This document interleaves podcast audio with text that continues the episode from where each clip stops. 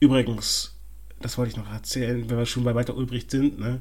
Walter Ulbricht war ein, also war nicht nur in, äh, in der DDR-Zeit ein, ein beliebtes Zielobjekt von Imitationsversuchen, auf, auch aufgrund seines sächsischen Dialektes, sondern schon in der Weimarer Republik. Und einer, der ähm, den, den Ulbricht am liebsten bei Tischgesellschaften nachgeahmt war, war Adolf Hitler. Achtung! Achtung!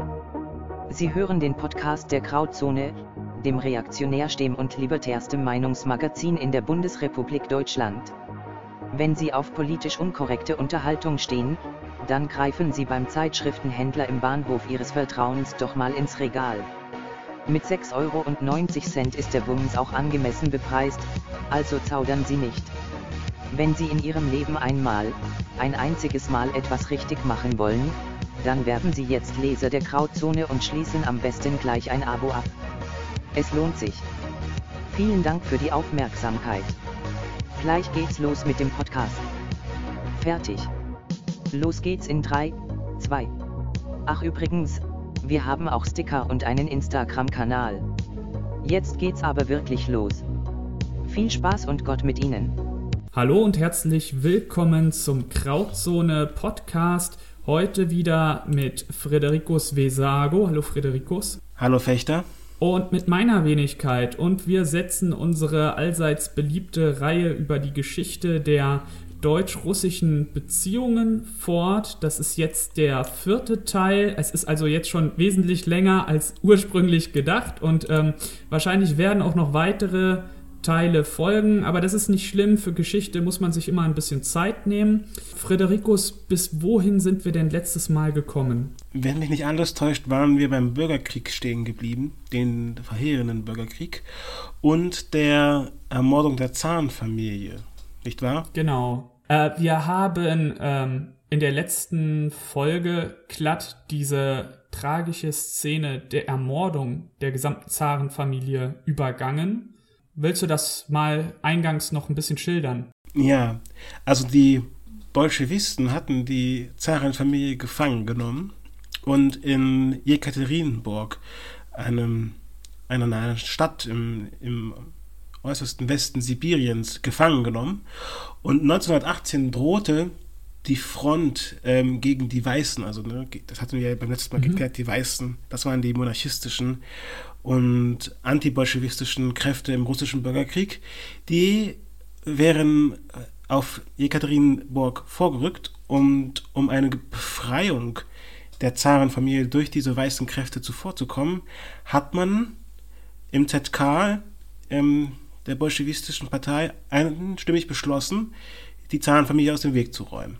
Und also der Akt der Brutalität und einfach dieser Skrupellosigkeit der Bolschewisten, das, das hat es bis dahin so noch nicht gegeben innerhalb einer Revolution, soweit ich weiß. Also klar, während der französischen Revolution haben auch einige monarchistische Köpfe gerollt, aber einfach mal so die ganze Familie auf einen Schlag auszuknipsen, ja, das ist schon neuartig. Ja, wir haben halt in beiden Revolutionen dieses Momentum, wo die Lage zu eskalieren scheint. Also ich meine, ähm, weiße Truppen rücken auf Jekaterinburg vor und das wird ja dann als Vorwand genommen, die Zarenfamilie, die dort interniert ist, in einem Landhaus ähm, auszuradieren. Wahrscheinlich hat es die Pläne auch schon im Vorfeld gegeben und analog dazu in der französischen Revolution war ja der König und die Königin auch vorher erstmal über Jahre interniert, bis sie dann ermordet worden sind. Und da wurde ja dann auch mehr oder weniger ein Anlass für konstruiert.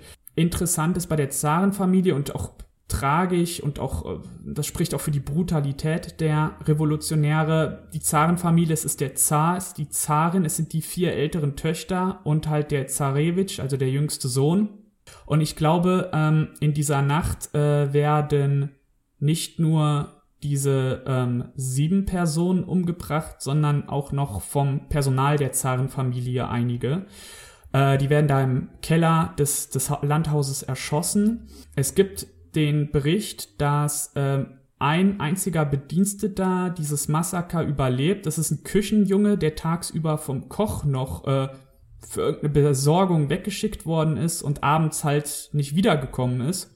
Und er überlebt dieses Massaker. Wie gesagt, die Zarenfamilie und der unmittelbare, äh, das unmittelbare Umfeld überleben das nicht. Sie werden im Keller erschossen, werden daraufhin in einem Waldstück verscharrt, teilweise verbrannt. Über Jahrzehnte ist der genaue Ort der Leichendeponierung nicht geklärt und es ranken sich auch ja jede Menge Legenden um den Verbleib der Zarenfamilie. Also es gibt zum Beispiel die Theorie, dass einer der Zarentöchter überlebt. Genau. Die jüngste, die Anastasia, soll angeblich überlebt haben und äh, zu ihrer, ich weiß jetzt nicht, Großtante nach Paris geflohen sein. Und äh, ähm, in den 20er Jahren gab es dann verschiedene Frauen, die sich versucht haben, als äh, Zarentochter Anastasia zu verkaufen und damit äh, etwas Geld von den Überlebenden der Romanov-Familie abzuknöpfen. Aber das ganze, der ganze Schwindel ist immer aufgeflogen und man hat auch ihre Gebeine gefunden. Der Grund nämlich für dieses Gerücht war, dass die Anastasia, dadurch, dass sie wie ihre, ihre Schwestern und ihre Mutter auch voller Schmuck gehangen hat, dieser Schmuck die Kugeln der Waffen aufgehalten hat und sie dadurch anfangs überlebt hatte und aus dem Fenster fliehen konnte. Und ist dann ein paar Meter in den Wald gelaufen und wurde dann von den Bolschewisten niedergestreckt. Das steht auch so für diese ganze Brutalität dieser Szene. Also ähm, die werden in diesen Kellerraum geführt.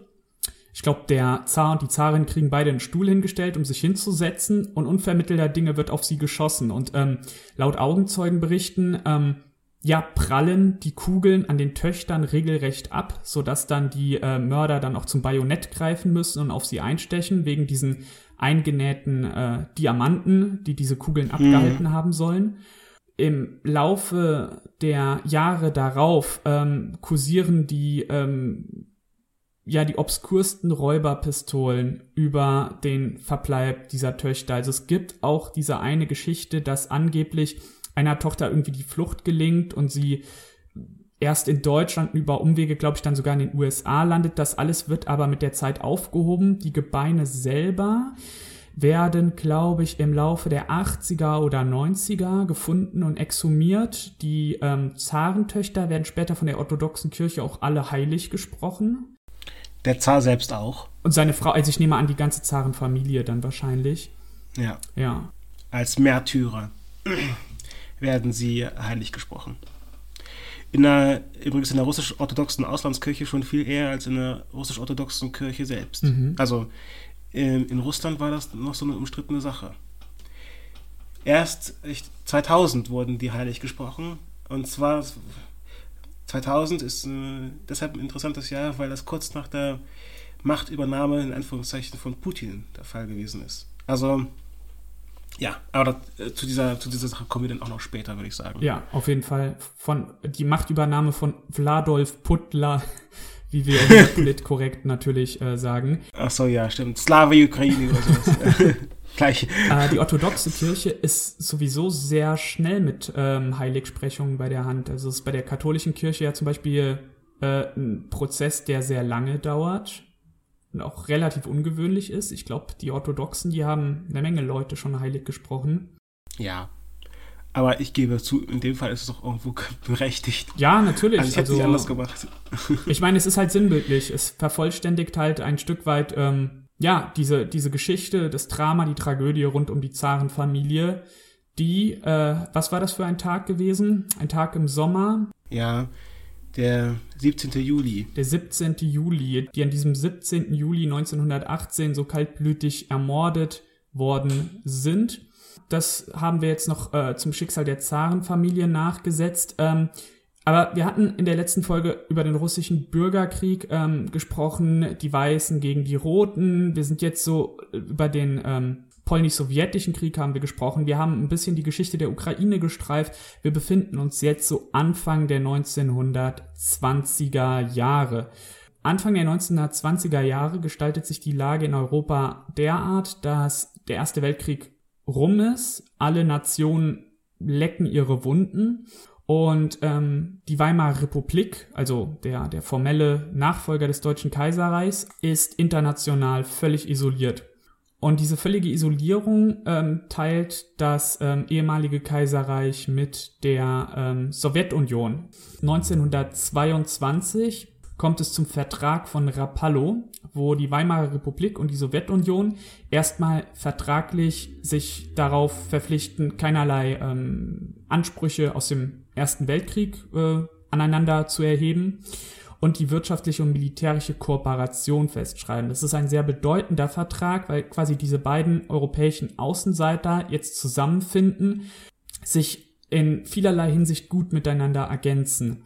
Deutschland hat natürlich großes Interesse daran, an günstige Rohstoffe aus der Sowjetunion zu gelangen. Die Sowjetunion umgedreht, die braucht deutsche Maschinenerzeugnisse. Äh, Deutschland hat ja durch den äh, durch das äh, Schanddiktat von Versailles eine äh, bloß eine 100.000 Mann Armee zugesprochen bekommen und forciert aber neben dieser 100.000 Mann Armee halt eine neue Aufrüstung, weil diese 100.000 Mann ähm, im Gegensatz zu, zur französischen Armee oder zur englischen oder Armee oder auch zur polnischen Armee natürlich viel zu wenig sind. Und da kann auch die Sowjetunion mit ihrem Potenzial trumpfen, denn ähm, die Sowjetunion bietet der Weimarer Republik Trainings- und Schulungsgelände für die Reichswehr an, die tief im Landesinneren liegen und äh, daher auch schwer von Spionen oder Journalisten, ähm, weil das eine schließt ja nicht das andere aus, ähm, der ehemaligen Entente-Mächte. Auf jeden Fall beide sehr nervig, ne? Ja, begutachtet werden können. Und es kommt dann zur sehr engen militärischen Kooperation, also Junkers, der Flugzeughersteller Junkers beispielsweise, verlegt eine Fabrik in die Sowjetunion. Es wird dort ein äh, Flugplatz errichtet, eine Panzerfahrschule, auch eine Schule für Giftgase, in denen dann sowjetische und äh, deutsche Militärs ähm, ja den modernen Krieg zusammenüben, sich in technischen Details, in strategischen Details miteinander austauschen. Und das ist auch wegweisend dann ähm, für den nächsten Weltkrieg, diese Kooperation, weil man halt ähm, gewisse Rückstände, die man gegenüber Frankreich oder England hat, ähm, da nachholen kann und da auch neue Taktiken lernen kann. Diese Kooperation endet dann schließlich 1933 mit der äh, Machtergreifung der Nationalsozialisten schlagartig. Äh, was man noch zu Rapallo sagen kann, also dieser Vertrag, der übrigens auch in weiteren Folgeverträgen noch vertieft wurde, ich glaube in, in den Jahren 25 und 26, mhm der war ja mehr oder weniger notgedrungen, denn das lag jetzt nicht daran, dass ich, äh, ich sag mal, dass die deutsche Reichsregierung und die Bolschewisten sich, das, sich jetzt so gut verstanden. Es war einfach eine aus der Situation heraus, dass beide halt komplett isoliert waren, beide Staaten, ähm, dass man halt zusammengehen musste irgendwie, um zumindest ein Gegengewicht zu den Westmächten zu haben. Und die Westmächte wiederum haben ja sehr wohl darauf reagiert. Und in, zwar insofern, dass sie als Lehre daraus, ich meine, das ist schon eine Angst, die auch noch vor dem Ersten Weltkrieg äh, spürbar war, nämlich die Angst, dass Deutschland und Russland irgendwie miteinander zusammengehen könnten. Und gerade die Franzosen, aber auch die Engländer waren alles andere als davon begeistert. Und es gibt äh, den Begriff, habe ich neulich gelesen, den Rapallo-Komplex in Bezug auf diesen Vertrag. Und zwar immer, also das ist quasi die Angst der Westmächte davor, dass Russland und Frankreich aufeinander zugehen und im Du meinst Russland und Deutschland? Ja, was habe ich gesagt? Russland und Frankreich. Äh, nee, ich meine natürlich Russland und Deutschland, Verzeihung.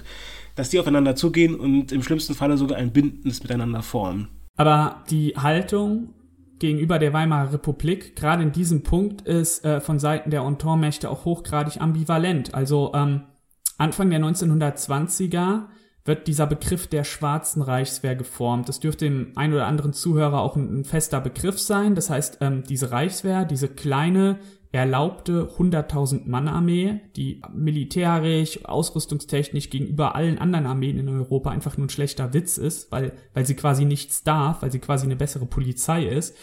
Ähm, diese Reichswehr schafft illegale Parallelstrukturen, in denen sie halt ähm, ja weitere zigtausend Männer heimlich trainiert, in der sie auch äh, Waffen, die aus dem Ersten Weltkrieg übrig geblieben sind, nicht wie das durch Versailler Vertrag ähm, vorgesehen war, vernichtet, sondern heimlich bunkert. Diese ähm, Tätigkeiten der Schwarzen Reichswehr, also diese Waffenverschieberei, diese heimlichen Ausbildungsprogramme, die sind der Entente durchaus bewusst, aber die Entente sieht darüber hinweg, weil man diese Weimarer Republik auch schon irgendwo als Bollwerk gegenüber der starken Sowjetunion sieht und aufbauen will aber gleichzeitig nicht zu stark machen möchte.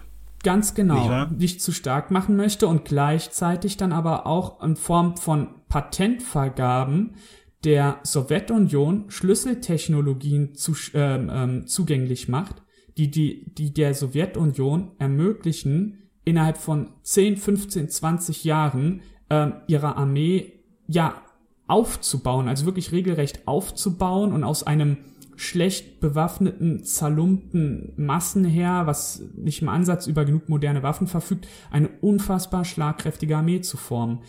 Und das passt halt nicht zusammen. Also man, man kann nicht auf der einen Seite die Sowjetunion als die große Gefahr für Europa ähm, hochschreiben, die sie ja auch durchaus ist. Ich meine, der polnisch-sowjetische Krieg ist ja auch zu dem Zeitpunkt noch nicht lange her. Da wurde ja auch Polen massiv von der Entente gegen die Sowjetunion unterstützt. Und auf der anderen Seite macht man der Sowjetunion aber e eben dann Schlüsseltechnologien äh, zugänglich. Also das, das widerspricht sich. Ja, und ähm, noch eine Sache, nochmal um auf den Vertrag von Rapallo zurückzukommen. Ähm, die Frank Franzosen waren Sachen sogar so angepisst, ähm, dass sie das als mit als Rechtfertigung für die Besetzung des, des Ruhrgebietes 1923 benutzt haben, diesen Vertrag. so viel dazu also nochmal. Vielleicht kannst du zur Besetzung des Ruhrgebiets mal ein paar Worte verlieren. Nun ja, äh, wenn mich nicht alles täuscht, ging es bei der Ruhrbesetzung ähm, darum, dass die Deutschen, zumindest laut ähm, Angaben der Entente, ihre Zahlungen nicht nachgekommen sind und deshalb beschlossen haben, ja, wenn ihr der Zahlung nicht nachkommt, dann nehmen wir sie uns einfach. Und ähm, zusammen, es waren ja nicht nur die Franzosen, es waren ja auch die Belgier, glaube ich, ähm, hat man halt nicht nur das Ruhrgebiet, sondern generell Gebiete in ganz Westdeutschland ähm, besetzt. Übrigens hat man dazu auch ganz bewusst Kolonialtruppen genommen, einfach nur um die, die Bevölkerung zu demütigen, dass sie jetzt quasi von irgendwelchen Negern aus Afrika da äh, bewacht werden. Ähm, und man hat es auch als Demütigung empfunden. Ähm, ja, diese, diese, diese Besetzung hat eigentlich das Chaos, was in der Republik sowieso schon vorherrschte, eigentlich nur noch verstärkt. Ähm, sowohl in monetärer als auch in politischer Hinsicht. Ne?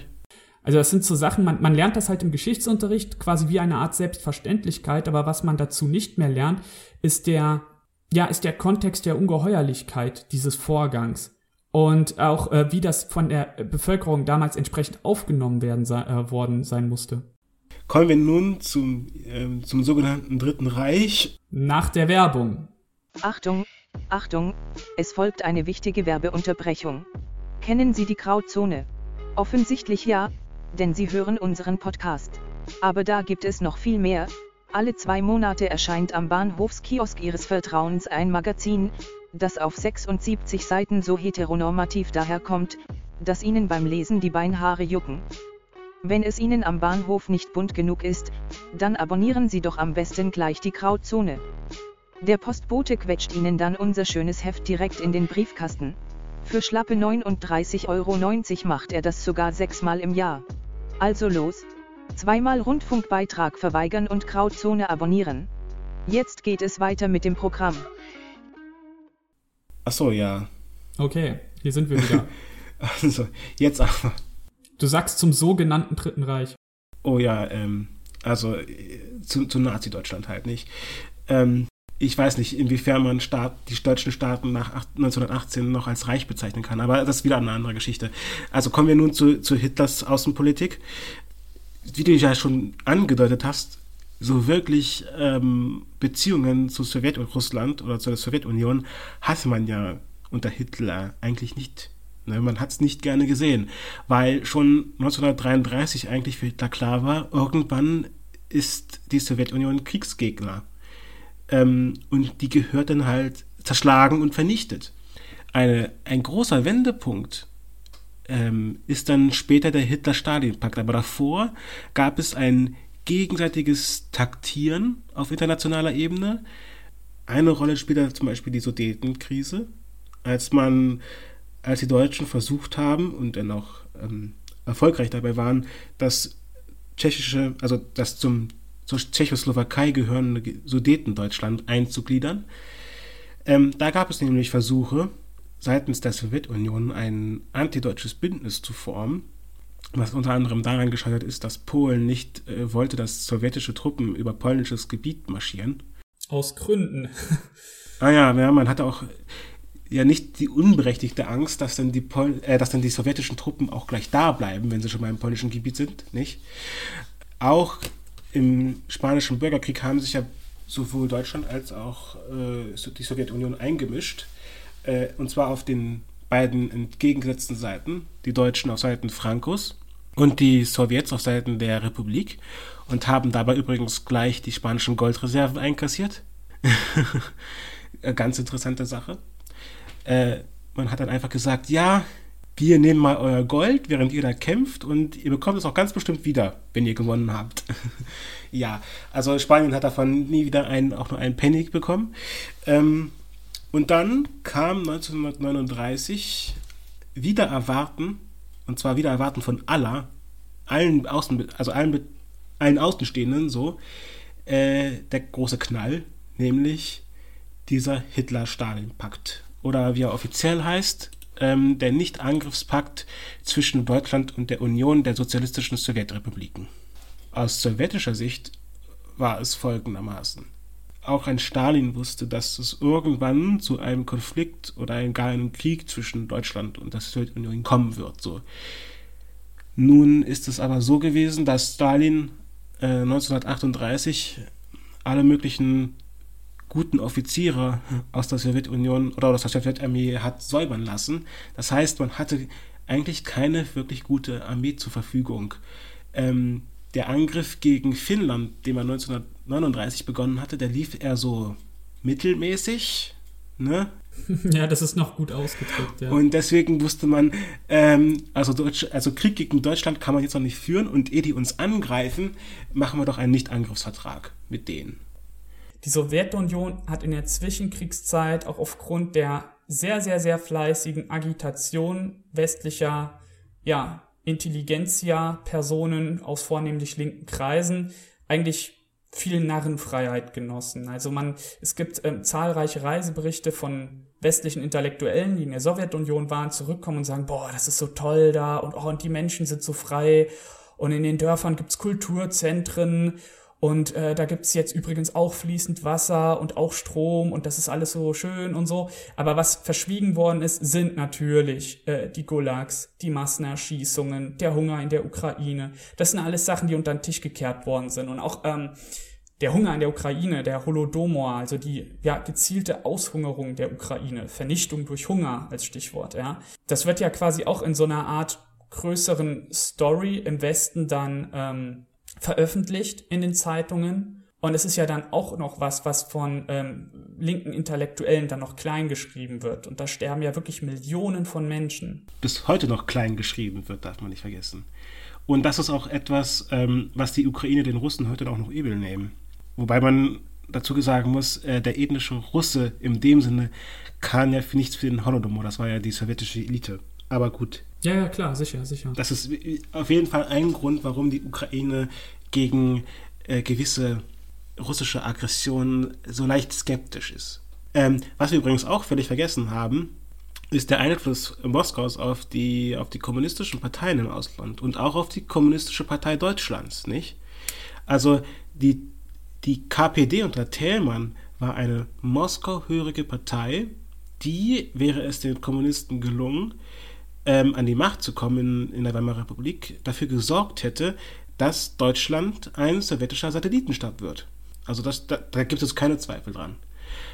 Ja, das finde ich halt auch eine bemerkenswerte Rabulistik, wie ausgerechnet Kommunisten es geschafft haben, jetzt nach mehreren Jahrzehnten, also umso weiter das äh, Ereignis äh, Zweiter Weltkrieg NS zurückliegt, umso besser scheint es ihnen ja zu gelingen, aber sich als die vollkommenen Opfer darzustellen.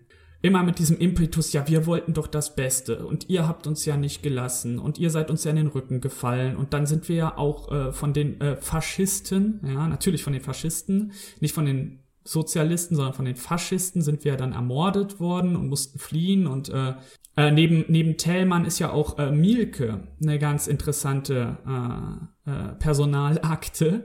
Mielke hat doch hat er nicht jemanden ermordet in der Weimarer Richtig, Mielke, also wir müssen erstmal, wer ist Mielke? Mielke ist der ähm, Stasi-Chef, der, der spätere DDR-Stasi-Chef und ich glaube auch einer der wenigen Stasi-Leute, die nach, nach dem Fall der DDR, nach der Auflösung der DDR justiziabel belangt werden können und das vor allem wegen, in seinem Fall, wegen einem Mord, den er in Ende der 20er oder Anfang der 30er begangen hat. Und zwar erschießt er als, als deutscher Kommunist einen Polizisten beim Handgemenge und flieht daraufhin in die Sowjetunion.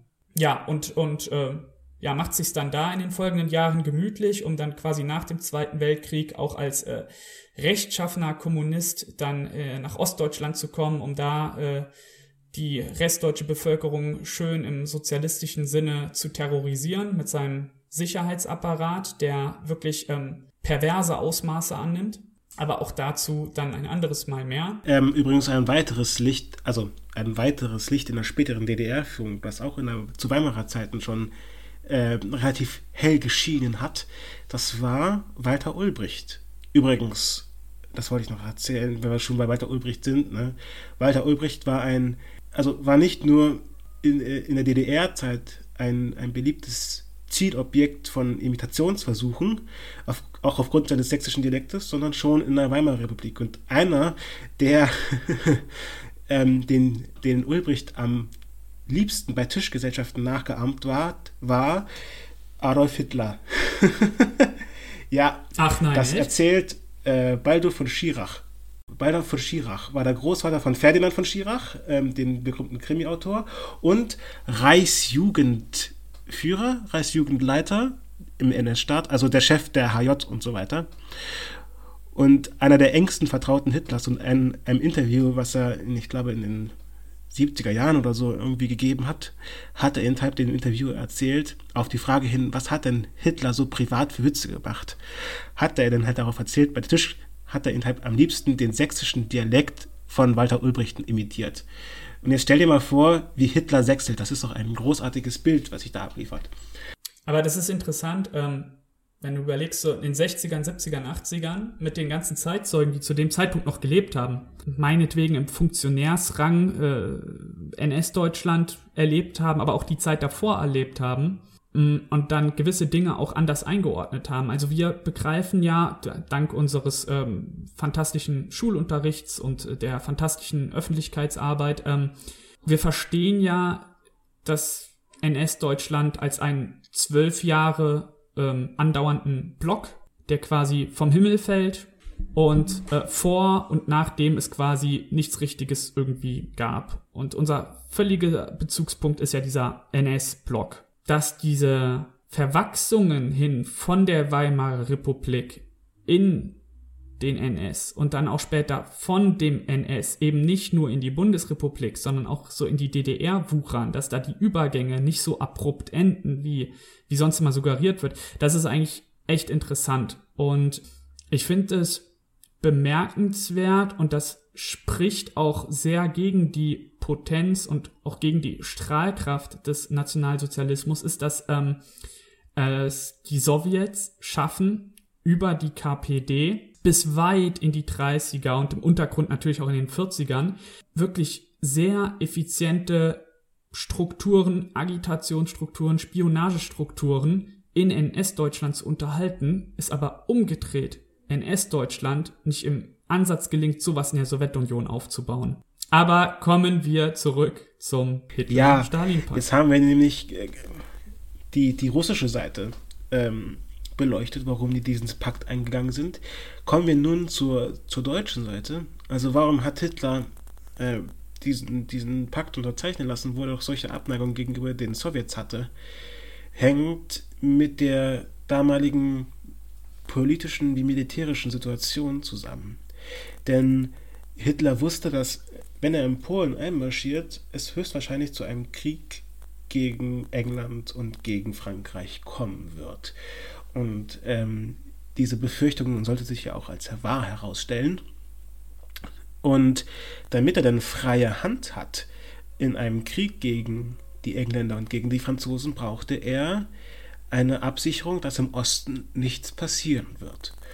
Und diese Absicherung holte er sich eben mit diesem Hitler-Stalin-Pakt. Ähm, den Russen hat er noch einen, oder besser gesagt den Sowjets, Verzeihung, den Sowjets hat er dann noch einen, Knöchel, einen, einen Knochen hingeworfen ähm, in Form von Ostpolen. Ähm, ja, nämlich drei Tage oder vier Tage nach dem Einmarsch der Wehrmacht sind dann auch, nein, nicht Tage, Verzeihung, zwei Wochen, glaube ich, hat es gedauert. Ähm, dann sind auch die Sowjets in Polen einmarschiert und haben dann Ostpolen besetzt und da auch erstmal ähm, alle antibolschewistischen ähm, Subjekte entledigt und äh, entsorgt. Ja gut, das klingt jetzt vielleicht ein bisschen zu böse, aber ihr wisst schon, was ich meine.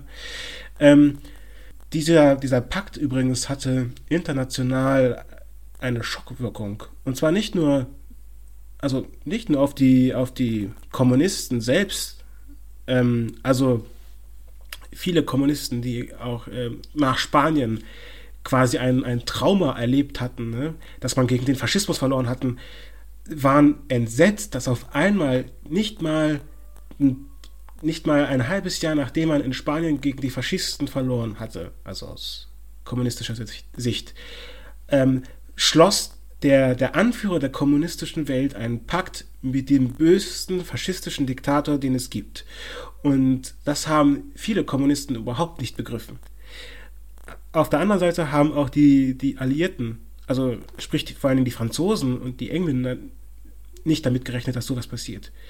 Ähm, ein, ein Großteil der französischen Militärstrategie im Vorfeld des Zweiten Weltkriegs bestand ja darin, dass ähm, es zu einem Konflikt zwischen der Sowjetunion und dem national nationalsozialistischen Deutschland kommen würde und dass man innerhalb dieses Konfliktes sich einmischen könnte und dadurch Deutschland wieder in einen Zwei-Fronten-Krieg, also wie 1914 quasi, verwickeln könnte. Ähm, diese Überlegungen waren mit dem Hitler-Stalin-Pakt passé. Genau, wir sind jetzt am Vorabend des Zweiten Weltkriegs und ähm, ich würde sagen, das ist ein guter Punkt, um einen oh, Cut schon. zu machen. Hättest jetzt gerne noch zwei Stunden ja, weiter gemacht. Ja, vielleicht. also, lieber Zuhörer, hierbei belassen wir es dann. Das war der vierte Teil der Geschichte der deutsch-russischen Beziehungen, diesmal mit Schwerpunkt auf der Zwischenkriegszeit bis zum Ausbruch des Zweiten Weltkriegs. Äh, wenn Sie Interesse an historischen Themen haben und das jenseits von Schulbüchern und äh, Arte oder ZDF-Dokus, und gerne auch mal eine andere Perspektive auf solche historischen Ereignisse und historischen Entwicklungen werfen wollen, dann empfehlen wir Ihnen gar nicht so uneigennützig doch ein Abo der Krautzone, denn in der Krautzone finden Sie unter anderem einen mehrteiligen Artikel von Frederikus Vesago über den Faschismus und die ähm, historische Einordnung des Faschismus. Und ähm, das ist wirklich ein Artikel, der sehr guten Anklang gefunden hat und der auch vielleicht parallel zum Konsum dieses Podcasts ähm, empfohlen werden kann. Ja, äh, in diesem Artikel oder es sind ja mehrere Artikel, aber sie beschäftigen sich alle mit diesem ewigen, selben, leidigen Thema, versuche ich einerseits die ideologischen Ursprünge des Faschismus äh, zu arbeiten, andererseits die Unterschiede zwischen Faschismus und Nationalsozialismus. Es gab nämlich einen Grund,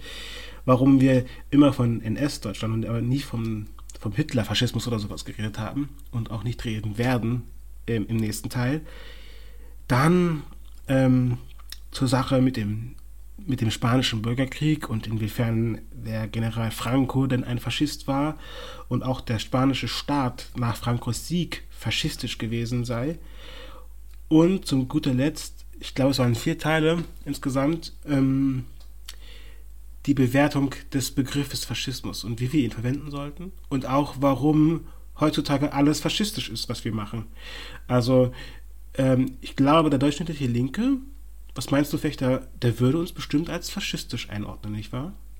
Ja, doch, würde ich, würd ich wetten. Ja, ich denke ich auch. Also zumindest äh, die Hardcore-Linken, die, weiß ich nicht, in ihrer Freizeit ähm, äh, KIZ hören oder so, keine Ahnung, was weiß ich. Ähm, ähm, womit, also was es damit auf sich hat, äh, woher der Begriff Antifaschismus überhaupt kommt, ähm, ja, erfahren Sie in der Krautzone, lieber Hörer. Genau, in dem Sinne, ich bedanke mich herzlich bei Frederico Vesago und sage bis zum nächsten Mal. Tschüss. Tschüss. Liebe Zuhörer. Schön, dass Sie auch diesmal reingeschaltet haben. Vielleicht war das Ihr erster Kontakt mit der Krautzone, Deutschlands reaktionärstem, libertärstem und hetero-familienfreundlichsten Meinungsmagazin. Uns geht es um mehr als ein paar Likes oder Klicks. Uns geht es um Sie. Wenn Sie Interesse an einer Zeitschrift haben, die frech wie Dreck, wertvoller als Gold und schneidig wie ein preußischer Gardeoffizier daherkommt, dann sind Sie bei der Krautzone genau richtig. Ob in den sozialen Netzwerken oder im Kioskregal. Wir halten für Sie die Stellung. Wenn Sie im Krieg um die Meinungsfreiheit Ihren Beitrag leisten wollen, dann werden Sie jetzt Abonnent der Krautzone. Vorwärts, Marsch!